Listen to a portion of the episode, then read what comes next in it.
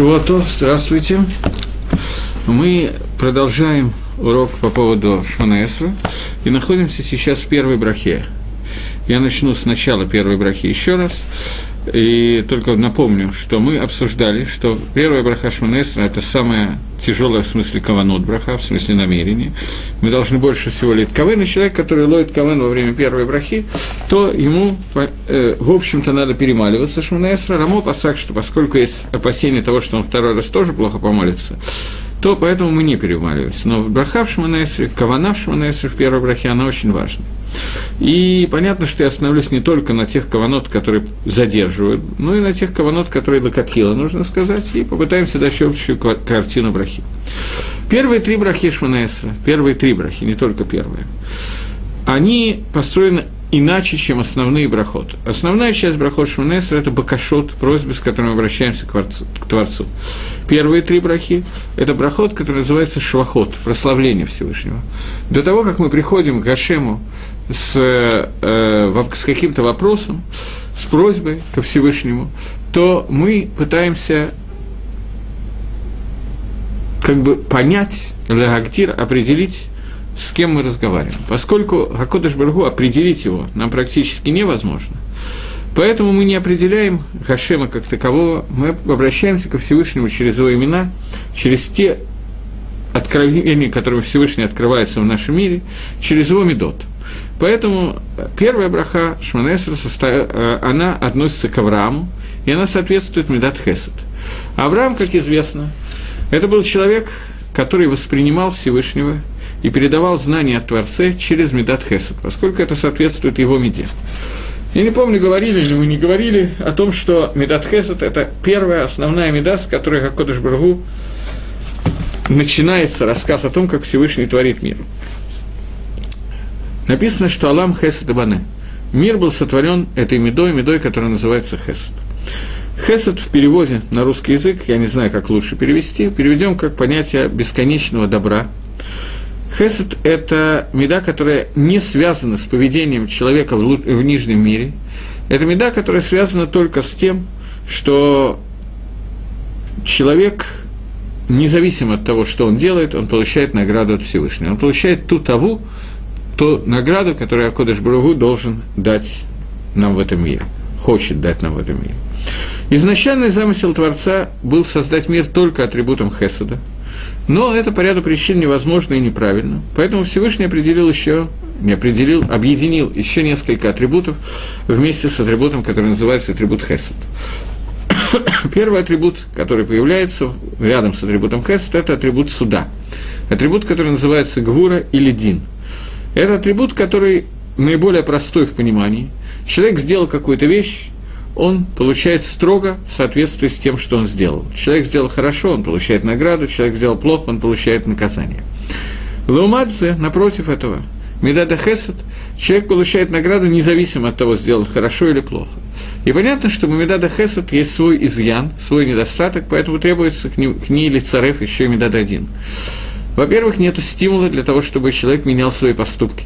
Поскольку в любом случае он будет получать одинаково хорошо – от каждому по способностям, каждому по одному месту. И так далее. Поэтому э, Хакодыш Баргу объединяет эти две методы. Авраам, Авраам Авину, он видел Баала Мазе, Баикар, в основном только Хесед. Он видел Гашпо Всевышнего, который дается атрибутом, милос... э, атрибутом бесконечного Дабдара, атрибутом Хеседа. Поэтому суть Авраама – это оказывание Хеседа всем, кому можно оказать. И Авраам его обычно рисуют, символизируют его в виде э, шатра, который раскрыт в четыре стороны, где он принимает путников и путникам оказывает мило, добро э, во всех отношениях, независимо от того, кто это был, заслуживает он это или нет. И поэтому первая браха Шманаэсра, которая связана с, э, именно с атрибутом Хесед, она, Митья Хесед, она относится к Аврааму. Давайте начинать читать эту браху. Барух Атагашем, благословен ты Всевышний. Элокейну, Велокей Васейну. Бог наш и Бог наших отцов. Э, по-моему, я уже говорил о том, что мы сразу же касаемся того, что существует понятие Авотейну, наши отцы. Мы, а наши отцы – это Авраам, Ицхак, Яков. Каждый человек я не помню, говорил я это или нет на эту тему, каждый человек из нас должен понимать, что заслуги Амисраэля, которые у нас есть, они связаны с тем, что у нас есть схует, заслуги, которые достались нам по наследству от Авраама, Ицхака и Якова. Заслуги, которые нам достались от Авраама, это то, что помогло Амисраэлю стать Израиль и достигнуть той мадреги, той ступени, до которой мы дошли. Поэтому с самого начала, обращаясь к Творцу, мы учитываем, обращаемся по блату, по протекции, учитываем те знакомства, которые у нас есть. Мы говорим о лакей авутейна. Заслуги отцов, схуд авот. Заслуги отцов – это очень высокий схуд, это очень высокие заслуги. И эти заслуги, которые могут помочь нам на протяжении огромного количества поколений – сказано, что Всевышний э, оказывает хесед лабаним, оказывает вот этот атрибут хесед, о котором мы сейчас говорим, аж по влияние через атрибут хесед нашим, на детей, от, через, за заслуги отцов, ад алфейдарот, на тысячи поколений, ад алафим.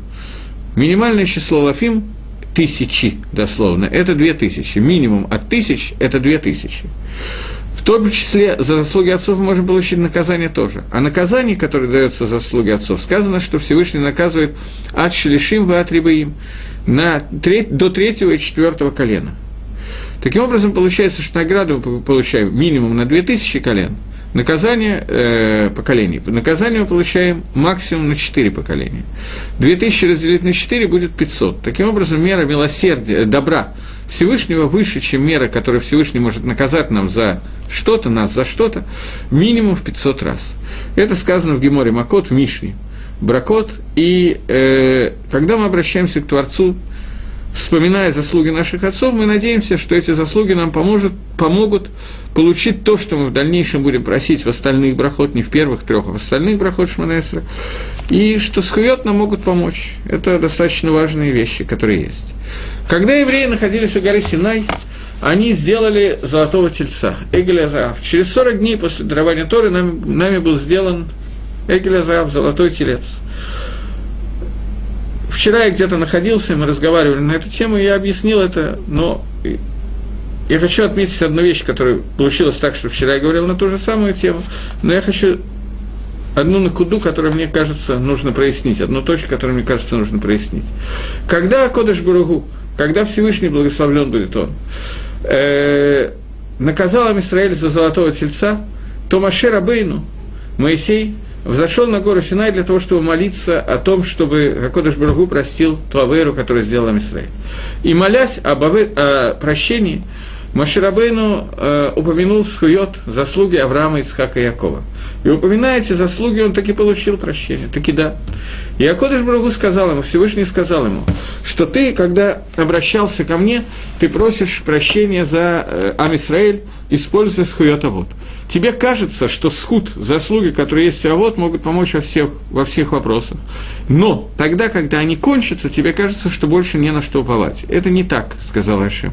Есть еще одна вещь. Есть еще шлоши с рамидот рахами, 13 мер милосердия, которые Всевышнего, которые раскрывают Всевышнего. И даже когда кончается схует Авод, даже когда кончаются заслуги Авраама, Ицкака и Авод, и Иакова, нам есть на что рассчитывать, мы еще можем рассчитывать на какое-то получение э, прощения от Творца, Бамидат Рахами, мера милосердия Всевышнего, какими-то другими способами, даже когда схудовод уже нету.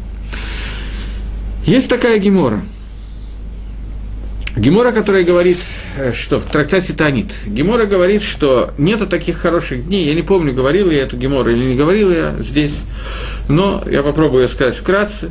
Э, хорошо бы, если бы кто-то мне напомнил, говорил я или нет, но э,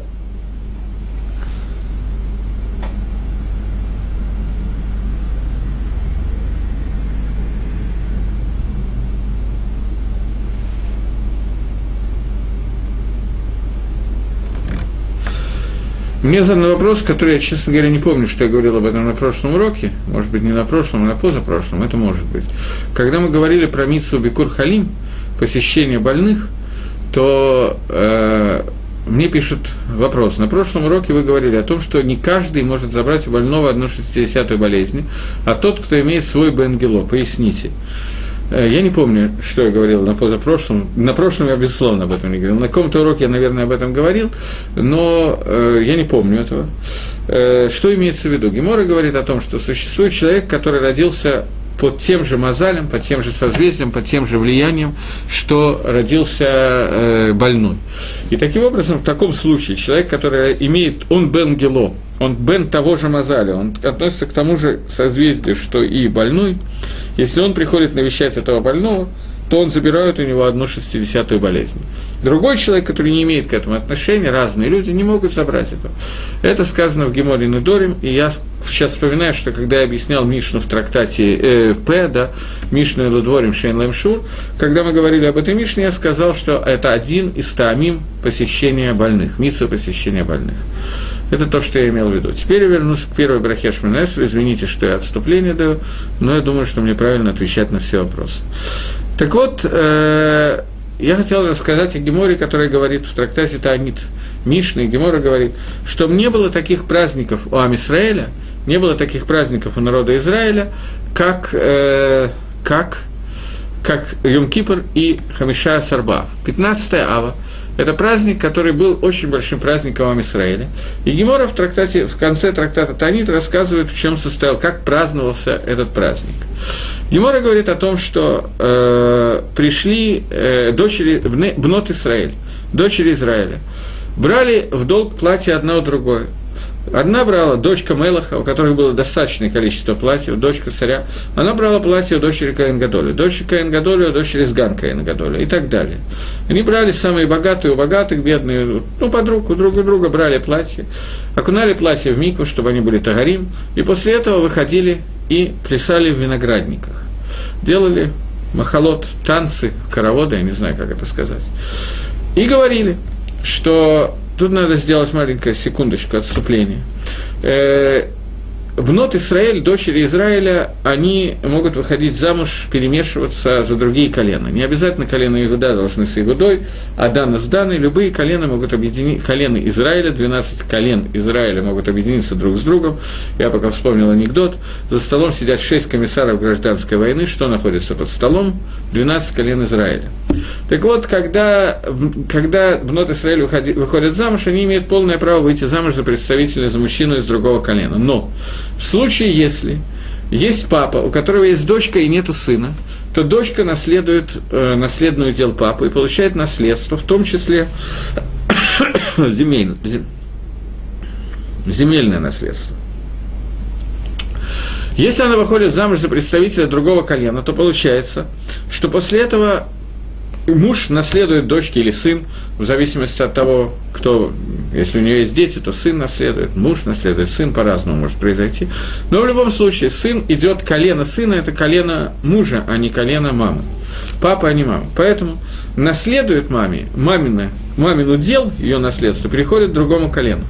Поэтому Маширабейну запретил Бнот Салавхада, дочерям Салавхада, выйти замуж за представителей других колен, для того, чтобы земля удел одного колена земельный не перешел другому колену. И это было запрещено. Поэтому это затруднило несколько шедухи. Мы догадываемся, даже в этой ситуации, когда можно выходить замуж за кого угодно и жениться на ком угодно, тоже шидух – это не самая простая проблема, которая существует в Израиле. И Гемора говорит о том, что шидухин, становление, зугот, пар, также трудно для Кодыш Бараху, как крес ямсов, как рассечение моря.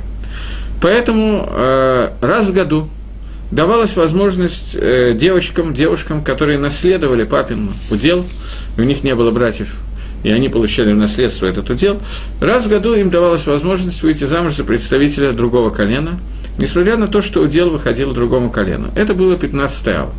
И в этот день они выходили плясать виноградник, и говорит Гемора, я не помню, если кто-то помнит, что я об этом говорил, то сообщите мне об этом то выходили они плясать виноградники, и, э, и э, они обращались к Бахурим со словами. Дальше они делились на несколько групп. Первая группа говорила, Бахур, Ефот Шабаген, говорит Гемора, Мага Йоамрим. Самые красивые из них, что они говорили?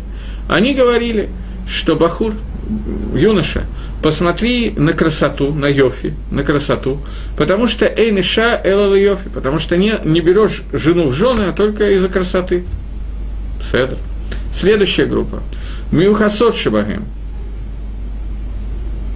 Мне подсказывает, что вроде я об этом не говорил. Поскольку у меня может быть такой же склероз, как у тех, кто меня слушает, то я могу продолжать. Так вот, э, так вот, вторая группа, Миухасот Шабаген, Мага Йомрим, те из них, которых был Юхсин. Юхсин – это хорошие родословные, у которых были знаменитые, известные працы, отцы прац. Что они говорили? Маген Гамрот. Что они говорили? Они говорили, Бахур, как э, Оти, потому что Эйниша, Эла Лабаним, посмотри на Мишпаху, посмотри на семью, и возьми меня в жены, потому что нету жены, а только для Баним. Юхсин, хорошая родословная, это очень важно для сыновей, женится для того, чтобы рожать детей, поэтому возьми меня в жены. Гамтов, тоже хорошо. Кто у нас остались? Те, у которых с Йофи не очень хорошо, с красотой подкачала, и с Мишпахой тоже Азоханвей. Что они говорили? Остальные, что они говорили? Они говорили Бахур, возьми свой меках лешем шамай, возьми свой, свой меках, свою покупку, меня в жены бакицу, лешем шамай во имя небес. Дальше совсем интересно. Но только украсть меня короной, золотой короной. Продолжение так скромно, со вкусом. Это три группы еврейских девушек, которые предлагали взять себя в жены. И понятно, что это не очень понятно. Я вам расскажу, как объясняет эту Гемору Вильнюсский Гаон. Гаон объясняет Гемору таким способом. Он говорит, что весь Амисраэль делится на три группы. Кодом Коль, что такое «возьми меня в жены», что такое брак, бритный сын. Он приводится посук, сама Гемора приводит посук, посук из Шир Гаширим, когда цену Рена Цион, пойдите и посмотрите сыновья Циона, Беатерит Шламо, Бьем э, в, э, на, на корону, которая была у Шламо, Шламо Амелаха, на корону, которую украсила ее, его мама, Бьем, Хатунато, Бьем Симхат Либо, в день его свадьбы, в день радости его сердца. Говорит Мидраш Шири Бьем Хатунато, Зематан Бьем Симхат Либо, за Йом Кипр, тоже Матан Тойра, потому что Йом Кипр были даны вторые скрижали завета. Таким образом, корона, которую украш... Э, окрасили Амисраэль, это Матан Тойра, дарование Торы.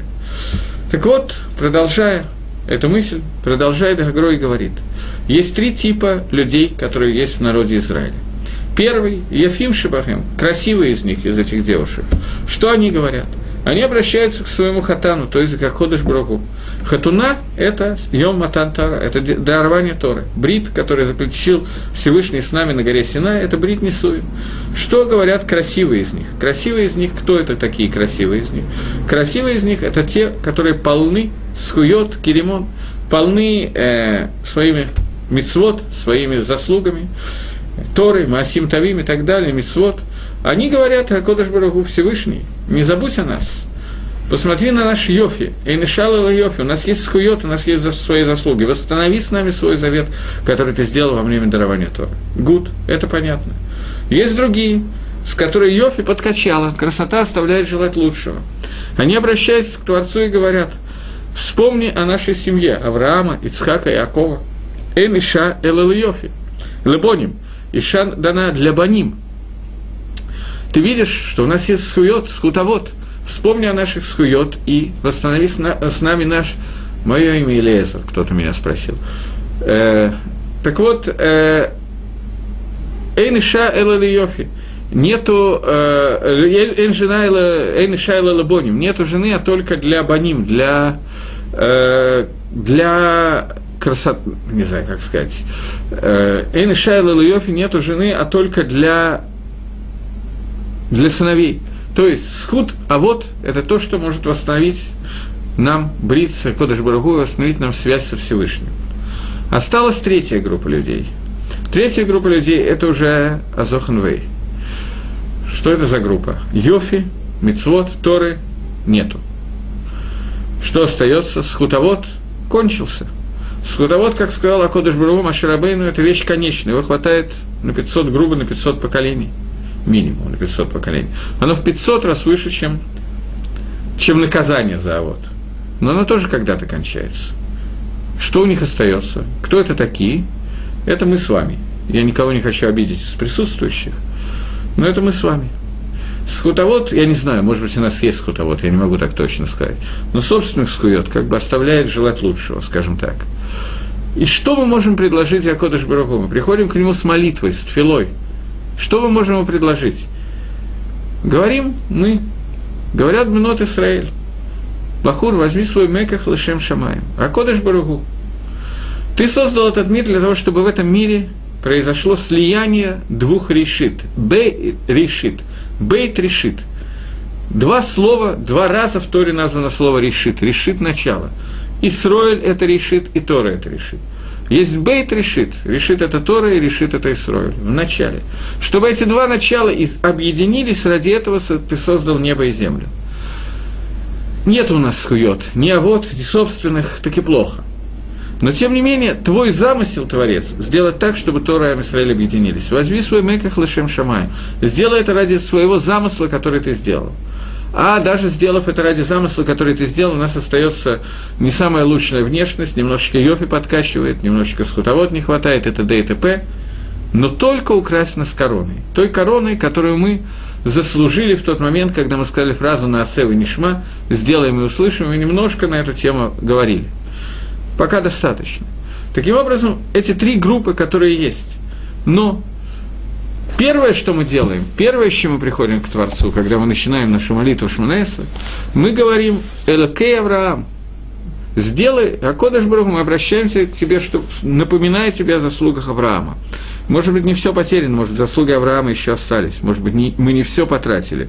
Был кошелек еще, сколько-то монеток, может быть, есть. Элакей Ицкак, Элакей Яков. Элакей Авраам, когда мы обращаемся Дерих, Элакей Авраам, Всевышний Бог, который открылся Аврааму. Воспринятие Авраамом Хакодыш Барагу шло в основном через Медат Хеса. Тут надо понять, что, безусловно, все наши працы знали не хуже нас, что Хакодыш Барагу раскрывается в мире для их всех медот, через все свои качества, которыми он раскрывается, через Хесед, Гвура, Тиферет. Они, безусловно, это знали. Но когда нам Авраам передает свое знание о Всевышнем, он передает его через восприятие, через Медут Хесед. Когда мы обращаемся к Аврааму, мы э, через к Аврааму, к Ашему, через Лакей Авраам, через понятие Лакей Авраам, мы вспоминаем Медат Хесед, мы упоминаем ее, через нее мы Безусловно, мы не молимся Гашему через его качество. Мы молимся Гашему лично о Кодыш Бурагу. Даже через качество Творца мы должны. Но упоминая их, мы немножко описываем себе Хахиба Маскина, чем мы занимаемся. Поскольку мы что такое Хакодыш Бурагу, мы не можем. Об этом сказано в книге Зохара, я небольшой знаток Зохара, но на всякий случай я предупреждаю, что об этом сказано, что Эйн, Махшова, Тавсабай, Клаль. Махшова, наша мысль не может уловить, что такое Всевышний Бихлаль, абсолютно – Абсолютно, что такое Ашем, мы не понимаем. Мы можем описать, что это не то, не то, не то, не то и так далее. Но описать, что это Гашем, мы не можем. Поэтому мы описываем некоторые проявления Кодыш Бару в нашем мире для того, чтобы восхвалить Всевышнего через них, но не больше. Элакей Авраам, Элакей Авраам, который раскрылся в этом мире через Медат Хесуд. Элакей Ицхак. Меда Ицхака, как мы знаем, это Медат Дин. Меда Гвура. Суть Ицхака – это Гвура. Что такое гвура? Дин. Человек делает какую-то вещь, он получает строго наказание за эту вещь, или он получает строго награду за эту вещь. Не может так быть, что он сделал какую-то вещь и тут же не получает награду. Не может быть, чтобы он сделал какую-то вещь и тут же не получил наказание. Это должно идти мият, стопроцентно, сразу же. Это медадзин. Любая отсрочка, любая возможность исправить не имеет никакого отношения к суду. Справедливости здесь нет. Справедливость по суду справедливость не может исключить из себя какое-то наказание или какую-то награду. Мы должны получить все за все. Это Ицхак. В Геморе мне задали какой-то вопрос, я бы хотел увидеть.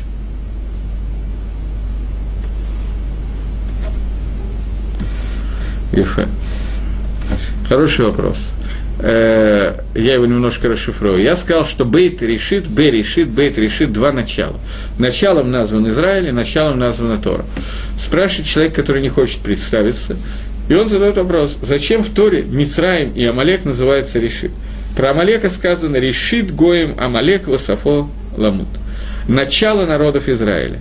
Э, тогда можно сказать, что ради решит бара, то есть можно понять неверно, что Всевышний э, построил этот вид ради Амалека. Прекрасно. Я словлен на слове, которое сказал, я сказал, что решитом названы Исроили. Да, слово решит встречается еще несколько раз. Трума назван решит, Хала назван решит и так далее. И Раша это приводит прямо в посуке на Берешит, приводит это и говорит. Э, дело в том, что Амалек тоже мог принять Тору и Мицрай мог принять Тору, и все остальные народы могли принять Тору. И тогда их решит из потенциальной энергии перешла бы в кинетическую энергию. Я не знаю, как лучше сказать это. Словосочетание немножко глупое, но так более или менее понятно, о чем мы говорим. Потому что все народы могли принять Тору, и каждый из народов мог выйти на уровень, на уровень Израиля. Я бы даже мог сказать, что не только мог бы принять Тору, а и сейчас может принять Тору. Любой отдельно взятый человек – может объединиться с Израилем и стать кусочком этой Торы и кусочком решит. Амалек назван решит Гоим, решит народов. Это название дано ему, уж дано, Тора ее упоминает, это название, после того, как Билам пришел проклястием Израиль, и у него не получилось, и Билам называют Амалека решит. Это было после дарования Торы, когда уже решит Ам Исраэль в виде решит, объединился с Торой, которая тоже решит. После того, как это произошло, Амалек продолжает называться решит, но решит в другой плоскости. Решит в плоскости народов. Среди народов мира он первый. Об этом идет речь. Он первый, кто начинает войну с Израилем, у него наибольшие потенциальные возможности, у него есть митсу быть убитым и так далее. Через него даны многие מצוות. למעשה Амалек – это Исав שב Исав. Это Га Исав, я не знаю, как это сказать на русском. На английском есть определенный, э, определенный артикль «the», есть не определенный артикль «a», и определенный артикль «the». На иврите артикль «га», на русском артикля такого нету. Или, может быть, на нем есть какая-то какая возможность сказать, но русский язык большой, а я маленький. Я не знаю, как это сказать. Но на английском и на иврите это очень понятно. Есть «га» Исав – Исав Шеба Исав. Самое Исавное, которое есть в Исаве, это Амалек. Исав, как мы знаем, был народ, который был одним из первых, который мог принять Тору. Он отказался это сделать, поэтому к нему относится слово «решит», к Амалеку потенциально у него была возможность принять Тору. А почему он не принял, мы уже обсуждали, я так думаю, я почти уверен, и обсуждали на Асева Нишма, которое было дано через Исава и Ишмаэля. Поэтому мы замнем остальной ответ, я более или менее ответил на вопрос. Теперь двинемся дальше. Но вопрос мне понравился, очень хороший вопрос. Жалко, что вы не представляетесь. Так вот, двинемся немножко дальше. Элакей Ицхак. Ицхак – это меда абсолютно противоположная Аврааму. Ицхак – это меда, качество строгого суда. Можно я буду говорить слово, не слово качество, а слово меда, потому что это менее непонятно, чем слово качество. Так вот, меда, которая есть у Ицхака, это меда восприятия всего мира через медад один, через меру суда. Э, есть Гемора. Гемора, не помню, где она сейчас, в двух местах, я помню, я встречал, но не помню где. Гемора, Талмуд говорит от имени Рейшлакиша – Омар, Омар Решлакиш, сказал Решлакиш, запрещено человеку смеяться в этом мире. Смеяться нельзя. Анекдоты рассказывать можно, а смеяться нельзя. Почему? Потому что сказано, что смех человек должен оставить лалам аба, на будущий мир. Шинаамар, как сказано, и многие из вас читают каждый раз, когда в шаббат молятся Берхад Амазон, читают Ширамало. В Ширамало сказано «Аз емелус хоппину» тогда наполнится схоком, смехом наши уста. Тогда, не сейчас. Сейчас нельзя. Асур, просто Асур написал, написал Ришлакиш. Не значит, надо находиться в состоянии постоянного дикаона, депрессии. Это, Ришлакиш этого не говорил. Можно улыбаться. Но смеяться по-настоящему цхок в этом мире не существует. Это невозможно. Этот схок, который может быть в этом мире, он не имеет отношения к настоящему цхоку. Ицхак – это имя, которое происходит от, имени, от названия Цхок, смех. Он будет смеяться. Есть много объяснений, почему Авраам назвал Ицхака именно таким именем, связанным со смехом. Ицхак, он весь. Ицхак не имел никакого отношения к этому миру. Ицхак – это Медад Гадин. После того, как он был принесен в жертву, Лемайс он был принесен в жертву на горе Мария, он остался жив. Но он остался у него один корбан – После этого про Ицхака не говорится в первом лице и во втором лице. Говорятся, говорится исключительно в, в третьем лице. Ицхак он, он как бы не существует в этом мире. Поэтому Лемайса меня просит, чтобы я добавил, что такое Лемайса. Лемайса это не знаю, как перевести. Фактически. Фактически, мне подсказывают. Только пусть будет так. Фактически. Фактически Ицхак как бы не находится в этом мире. Он ходит, он рожает детей, он живет в этом мире, все совершенно замечательно, но, э, но Ицхак, он, суть Ицхака, оно не здесь, оно в Аламгаймет, в мире истины, не в мире оболочек, где мы находимся.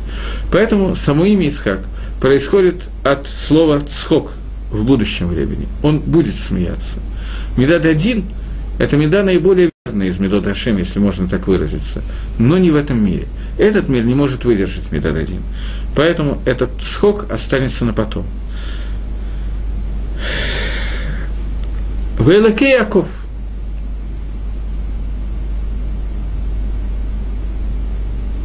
Я не понял вопроса, который возник – слышал, что Ицхак... А, есть два вопроса, я извиняюсь. Слышал, что Ицхак не покидал территорию Исроэль, так как он жертвовал. Совершенно верно. Поскольку Ицхак имел Дин Корбан, жертвоприношение. Про жертвоприношение есть определенные дини, законы. Жертва не может быть вынесена за пределы, в разных случаях разные, разные жертвы разных пределах. То есть, например, э, Кодыш Гдашей Калим – легкие жертвоприношения. Легкие жертвоприношения приносились в храме, а съедались в Иерушалайме. Поэтому к Дашим Калим легкие жертвоприношения нельзя было вынести за пределы Иерушалайма. Если их выносили за пределы Хамот Иерушалаем, даже если их несли обратно, они становились посольными. У Ицхака понятно, что немножко другие дни, он все таки не, не, не стандартная жертва, скажем так, но тем не менее у него был дин к душе, который соответствует понятию жертвоприношения Корбан Ойла. Поэтому ему нельзя было покинуть Эрицесроль. Поэтому, когда Иаков Авину, э, Авраам Авину во время голода спустился в Мицраим – то Ицхак тоже хотел спуститься, куда-нибудь выйти за границу, где не было голода. Ему было сказано, что нет, ты не можешь выйти, ты должен остаться в Эрицесрое. И он остался в Эрицесрое и посадил там какое-то количество урожая, и выросло урожая в сто раз больше, чем стандартное выращивание урожая, которое было он э, получил Миашарим. Отсюда название района Миашарим. Некоторые думают, что Миашарим – это 100 ворот. Миашарим – это 100 размеров, 100 раз больше, чем положено урожая. И поэтому Исхак не покидал Эрицисроль. Совершенно верно. Второй вопрос, который возник, кому из працев соответствует наше, наверное, наше поколение Ицхаку или Якову? Я попрошу пояснить вопрос, поскольку я не очень понимаю, кому из працев соответствует поколение, я не знаю. То, двинемся пока немножечко дальше. И попытаемся понять суть понятия Иаков. Элаке Иаков – Иаков, как мы знаем, меда Иакова – это меда, которая состоит из двух медот – Авраама и Ицхака. Авраам и Ицхак, они вместе – это смесь медат Хесед и медат Дин. Соединение этих двух медот вместе составляет меда, которая называется медат Эмет Тиферет Рахами. Милосердие, Эмет – правда, истина, и Тиферет – красота, гармония. Это несколько медот, которые соответствуют Иакову. Теперь, чтобы немножечко пояснить эту меду, я хочу рассказать известный вам кусочек истории. Иаков идет, убегает от своего брата Исава и идет жениться.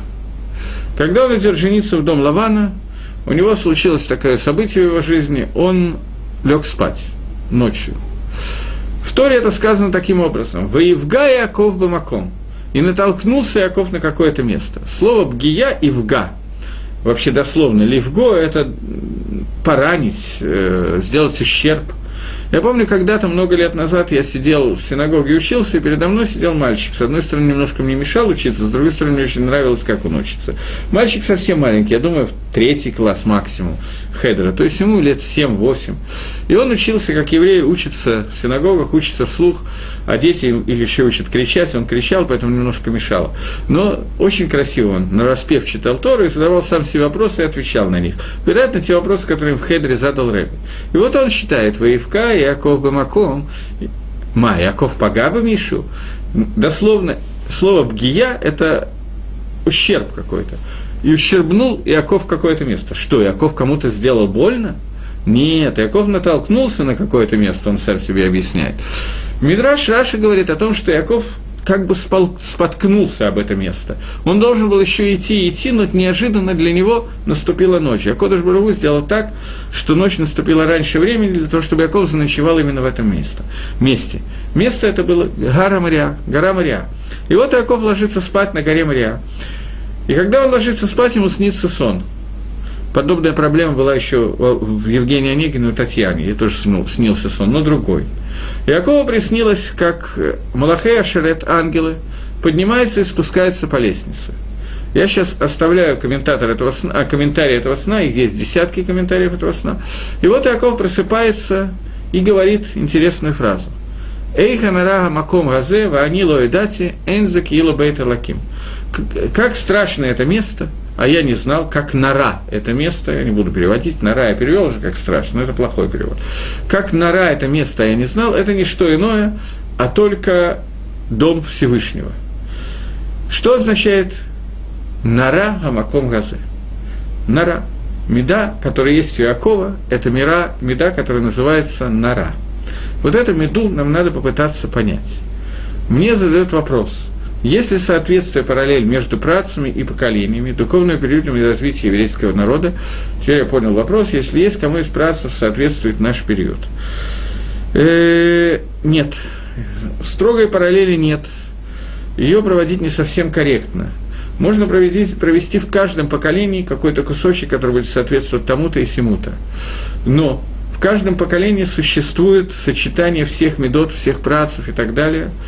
И это началось с того времени, когда появились 12 колен Израиля, которые обладают своей функцией. Эпоха праведников кончилась, после этого началась эпоха баним, детей. И у баним совершенно другую, другие функции, не такие, как авод – Баним должны сделать ту аводу, которую сделали авод, бы протиют. А вот их должны были сделать бы клалиют в общей форме. Мы должны ее делать бы протиют. Но в каждом поколении, в разное время, в разный год всегда встречаются какие-то медот, какие-то качества, которые нам перешли от праведников, от праотцов, и поэтому сказано, что мы асеавод симан лабаним. Я перевел слово протиют как частности, а клалиют как общее. Э, так вот, мы двигаемся дальше. Говорит Яков, Эйганара Макомазе Ванило Эдати Энза Киилу Бейта Лаким.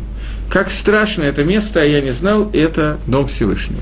Дом Всевышнего, Бейда Мигдаш, Яков ночевал на горе Мария, голова его покоилась бы Кодыше Гдашим, святая святых, там, куда в дальнейшем раз в году в Йом-Кипур будет заходить первосвященник и приносить там в Йом-Кипур жертвоприношение одно жертвоприношение, Кторос, воскурение.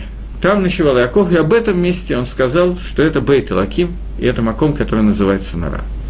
Теперь я попытаюсь немножечко как бы подчеркнуть одну накуду, одну точку в этом слове Нара. Что находилось в Бет э, Кодыше Гдашим в первом храме? Что находилось в Бет Мигдаше, в Святое Святым в первом храме? В втором храме там стоял камень, потому что все, что было, часть храмовой посуды, не вся, было спрятано во время, перед разрушением первого храма, чтобы она осталась.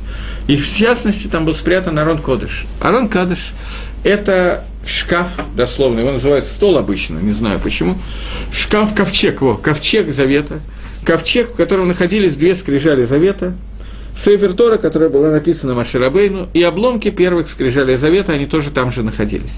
И вот этот вот шкаф, он был такой формы, квадратный, и на, переносился на шестах, и эти шесты были всегда надеты на арон, чтобы левиты могли их переносить, даже во время, когда их не переводили, не переносили, шесты нельзя было снять с арон кодыш.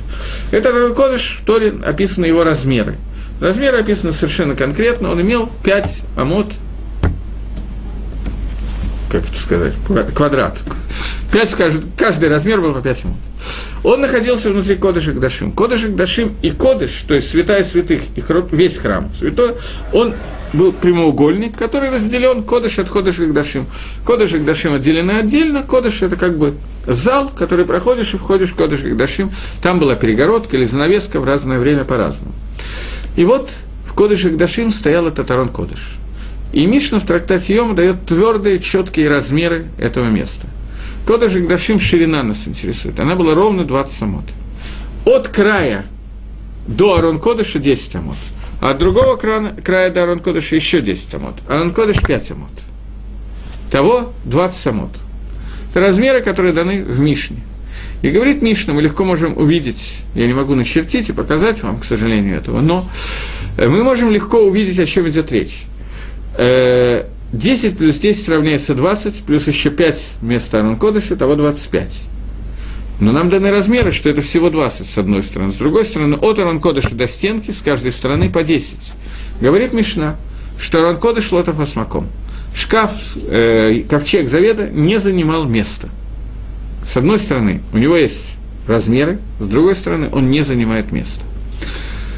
Когда мы читаем слово «арон» или «нара», все равно, «нара», слева направо, то получится «арон». Медат Арона – это медат Нара – Нора – это соединение, четкое соединение различных качеств, которые не подобны друг другу. Про Бейтмигдаш сказано, что это место, которое соответствует соединению Шамай Варец. Маком Шеминашким Шамай Варец. Место, где целуются небо и земля. Поцелуй – это соединение вместе. Вот это вот соединение верхнего духовного мира с нижним материальным миром – происходит, должно быть какое-то место, где они соединяются, стыкуются. Это соединение, это Иерушалаем, Иракодыш, это Пейтмигдаш, и это Кодыш Агдашим. И соединяются они через скрижали завета, через Тору, которая дана на горе Синай, и которая находится в Арон Кодыше, и которая находится в Кодыше Гдашим. Кимицион цеттарау двар Гашем Иерушалаем, сказано в посуке. Из Сиона выйдет Тора, а слово Всевышнего из, из Иерушалаема. Кроме Маамада Арсинай, кроме э, горы Синай, основное место, откуда были даны все мецвод, вся Тора Амисраэлю, это было из Арон Кодыша между Кровим, оттуда исходил голос Гакодыш Баругу, когда он говорил с Маширабейном. После того, как Маше получил Тору на горе Синай, все остальные попротиют в частном виде заповеди были даны именно из Арон Кодыша, Бен Никопорос, с крышки Арон Кодыша Бен Кровим. Оттуда мы получали все заповеди Торы через Маширабейну. Поэтому мы говорим, кимициот ТЦ Тара. Тара дана в общем своем клале, в общем, она была дана с Иона, у два Рашем Иерушалаем, а Слово Всевышнего выйдет из Иерушалаема. Из Иерушалаема Мирон Кодыш. Таким образом, то место, откуда выходит Слово Всевышнего, два Рашем, это место соединения верхних и нижних миров, место соединения духовного мира и материального. Оно, с одной стороны, находится лымало, где-то в духовном мире, с другой стороны, находится здесь. Мы можем его измерить, 5 амот, но место оно не занимает – несколько парадоксальная ситуация. Я не, может быть, я знаю еще одну такую ситуацию в Торе, но не будем сейчас в нее входить. По-моему, я как-то здесь касался, неважно. Но Арон Кодыш Лотов Асмаком. Это Медат Нара, который сформулировал Иаков, когда увидел Бейт Мигдаш. Бейт Мигдаш – это байт, который впервые как байт сформулировал нам Иаков. Эйха дара гамаком газева, а не лоедати. Эйнза киилу бейт лаким. Яков Вин видел его, Авраам видел его на горе, Ицкак видел его в поле, Яков видел его как байт, из которого выходит все. И это Медар Нара. Нара, Тиферет, э, Рахамим. Все это одна и та же меда, о которой идет речь. Нам задают вопрос сегодня, когда нет храма, как происходит соединение верхнего и нижнего миров. Мы таки не видим этого соединения. Соединение может произойти любым способом. Видели мы это соединение когда-то через Бейт Мигдаш, через Арон Кодыш, через э, Скрижали Завета и так далее. Сегодня таки мы очень плохо его видим. Мы материально этого соединения не видим, мы его видим и только духовно, через Тараши Бальпе, через устную Тору. Можем увидеть, если будем заниматься устной Торой. Если нет, то лекции будем слушать. Двинемся дальше. Так вот, э, Элакей Яков – Всевышний, который открылся нам через атрибут, через Иакова, как э, Элакей Яков, через Медат Нара, через Мират Эмет, истина. Медат Эмет – это также меда, которая показывает нам слияние двух медот. Хесада и Дина. И так она в основном и описывается. То, что я вам сейчас описал как Медат Нара, это некоторый хидуш, он абсолютно верен, стопроцентный, но он несколько михудаш, некоторая новость. Я хотел просто, чтобы не было совсем стандартно, я хотел что-то дать. Потому что каванот, которые мы здесь должны иметь в виду, основные каванот, они очень стандартные. Но Энбайдамидаш было хидуш, надо что-то лиходеш на уроке. Так вот, основное объяснение слияния Медат Рахам или Тиферет – это слияние двух видот. Медат Хесед и Медат Дин. Медат Хесед – это правая меда, которая означает бесконечное добро, которое вливается в этот мир. И Медат Дин – это четкое сформулированное «сделал, получил», наказание, награда и так далее. Медат Рахамим – это сочетание этих двух медот, о которых мы уже говорили, которые дает нам возможность изменить что-то в своем поведении, изменить, учитывая будущее. Мы говорили, что слово «рахамим» происходит от слова «рехим», это я точно знаю, что мы говорили. Говорили, что происходит от слова «рехим», «рехим» – это матка. Матка – это то, тот орган, из которого завтра произойдет плод, завтра произойдет новая жизнь, обновление этого мира. Рахам и Мрехим происходит от слова Махар, если прочитать его слева направо, то получится слово Махар. Таким образом, Рахамим – это меда, которая откладывает наказание и отменяет ее с учетом завтрашнего дня. Это меда Якова. Яков – это меда Ютер Шлема, более Шлема, она включает более целостно, она включает все первые две меды. Поэтому из Якова вышли 12 колен, ну, о 12 коленах сейчас не имеет смысла говорить. Акеля Гадоль Агибор Ванара – Фактически, говоря об этом, мы, мы уже обсудили все эти вопросы, когда говорили про Авраама Ицхака Якова.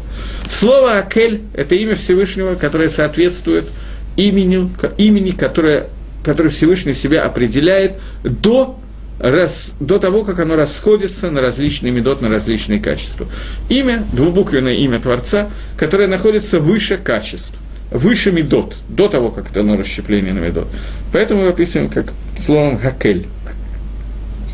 Агадоль. Медат Гадоль – это мера, которая соответствует Хесаду. И мы уже обсудили, что она соответствует Аврааму. Мы это делаем более подробно для того, чтобы более тщательно сформулировать. Таким образом, у нас получается некоторый хидуш галахи.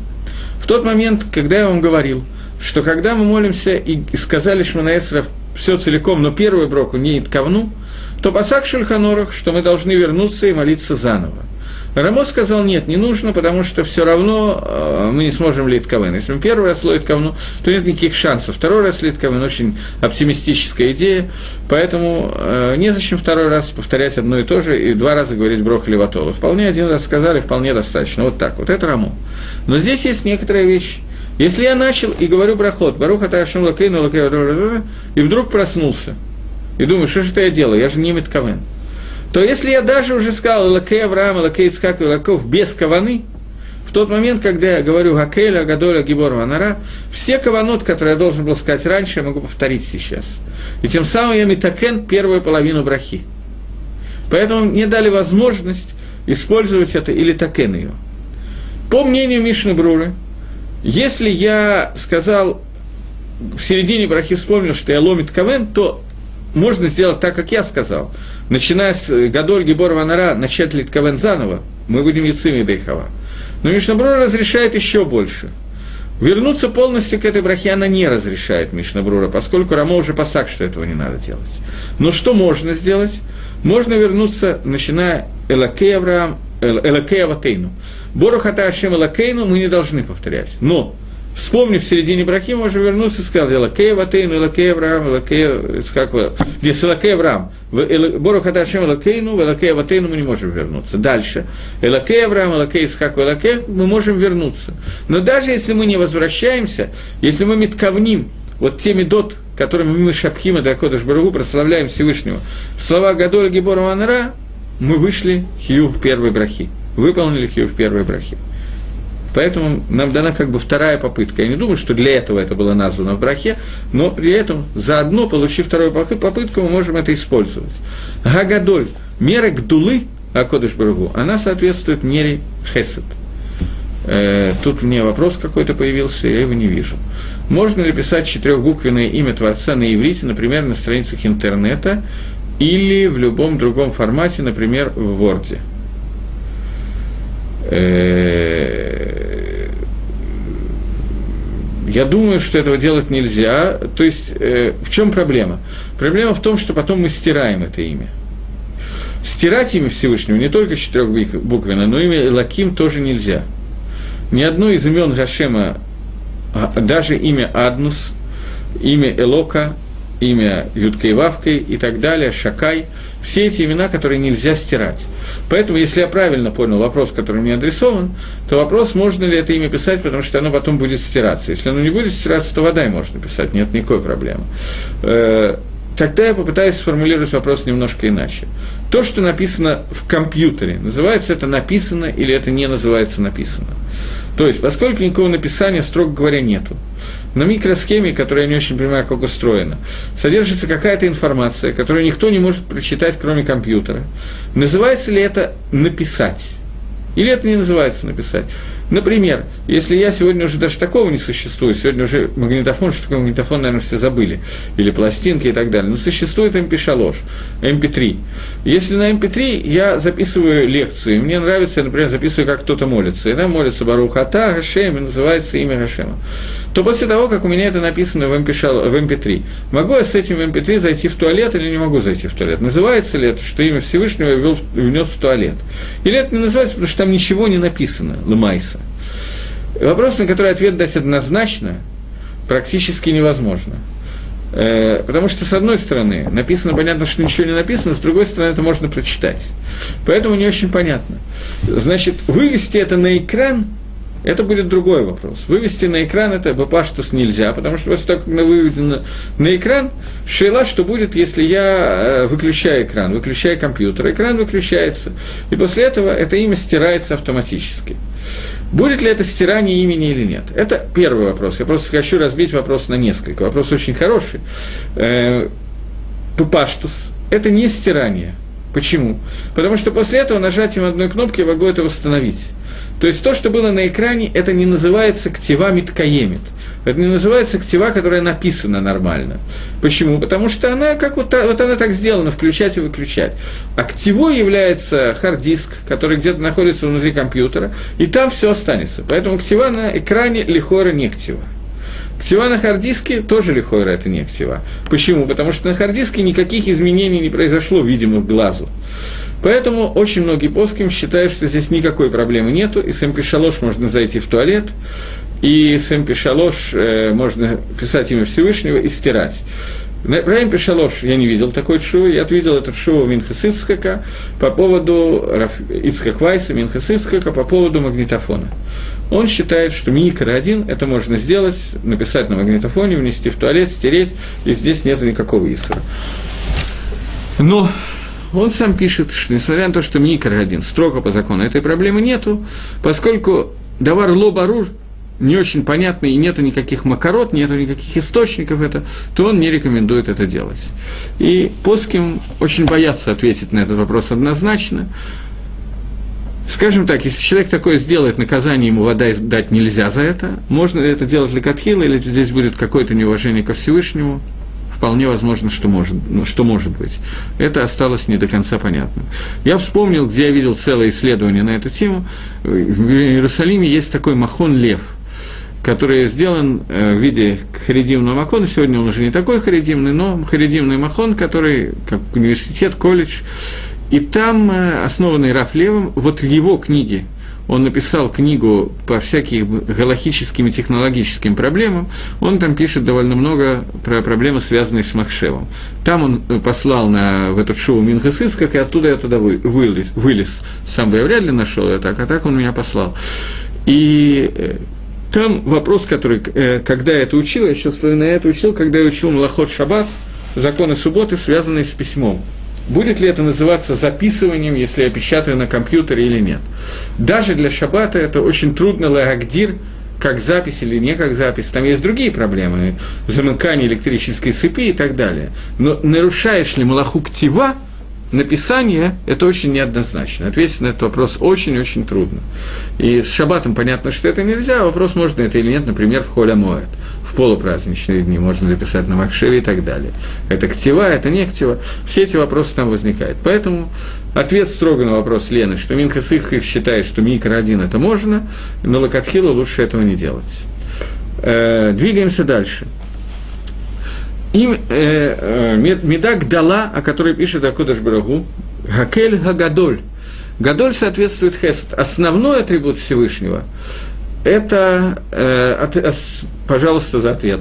Э, основной атрибут Всевышнего, который у нас есть, тот атрибут, с которого начинается все, это атрибут, который называется атрибут Хесед. Алам Хесед Ибане. Это изначальный, это изначальный замысел Всевышнего. Дать Дери готов лаэтив. Тот, кто коль кулотов, тот, кто весь целиком является тов, это Акодыш Бару, хорошо. Он хочет лаэтив, он хочет дать свою таву, дать свое добро кому-то. Для этого нужен этого кто-то создать. Вот этот кто-то является наш мир. Поэтому основной замысел Всевышнего – это раскрыть себя именно Бамидат Хесед.